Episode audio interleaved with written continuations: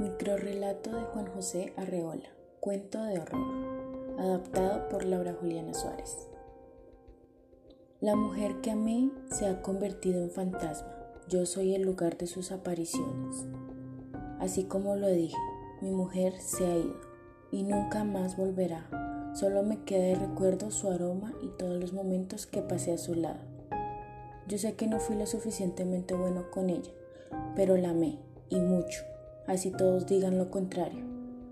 Mi amor por ella era inmenso, mucho más grande que lo que todos lograban ver. Ella, por el contrario, no me amaba, y yo lo sabía, pero aún así no me dejaba. ¿Por qué? No lo sabía. Si yo le daba todo lo que me pedía y la acompañaba y nunca la dejaba sola. ¿Será que estar tanto tiempo con ella le molestó? No, no creo. Me lo habría hecho saber. Ella era así, directa, y todo lo iba diciendo en la cara.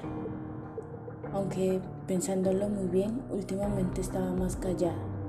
Ella no era así, y yo lo sabía porque la conocía.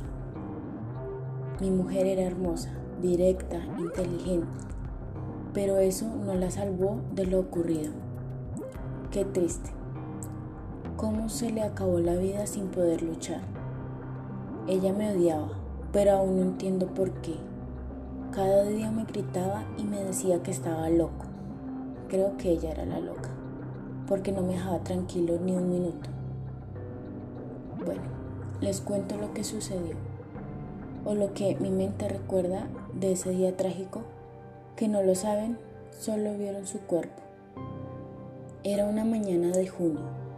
Se veía que iba a ser un día lindo, soleado Estábamos desayunando a eso de las 8.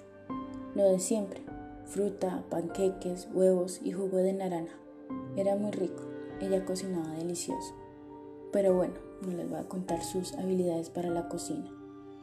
¿En qué iba? Ah, ya, bueno. Después del desayuno fue cuando ocurrió todo. Fue como si ese desayuno le hubieran puesto drogas. Ella comenzó a gritar y pegarme. Yo solamente me defendí, pero que quede claro, no le hice daño, yo era incapaz de hacerle eso. En uno de sus actos me pegó tan fuerte que lo que pasó fue que me quedé en un estado de shock. Fue como si mi alma se hubiera ido y estuviera inconsciente. Y una vez volvió, quedé un poco anonadada. Y ya con un poco más de claridad en mi cabeza la empecé a buscar. Pero con lo que me encontré era bastante impresionante.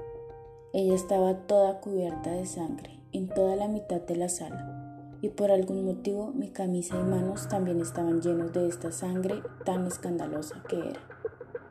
Aún no entiendo cómo fue que sucedió, pero ella me abandonó y solo me queda su alma navegando en mi mente cada día. Y acá encerrado en este cuarto blanco sin un rayo de luz es peor ese sentimiento.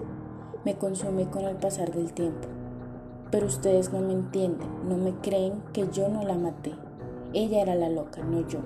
Y les hizo creer eso. Todo lo planeó para que yo fuera el culpable. Si no me creen, pregúntenle. Nomás mírenla, se está riendo de mí. ¿Acaso no la ven? Mírenla detrás de ustedes.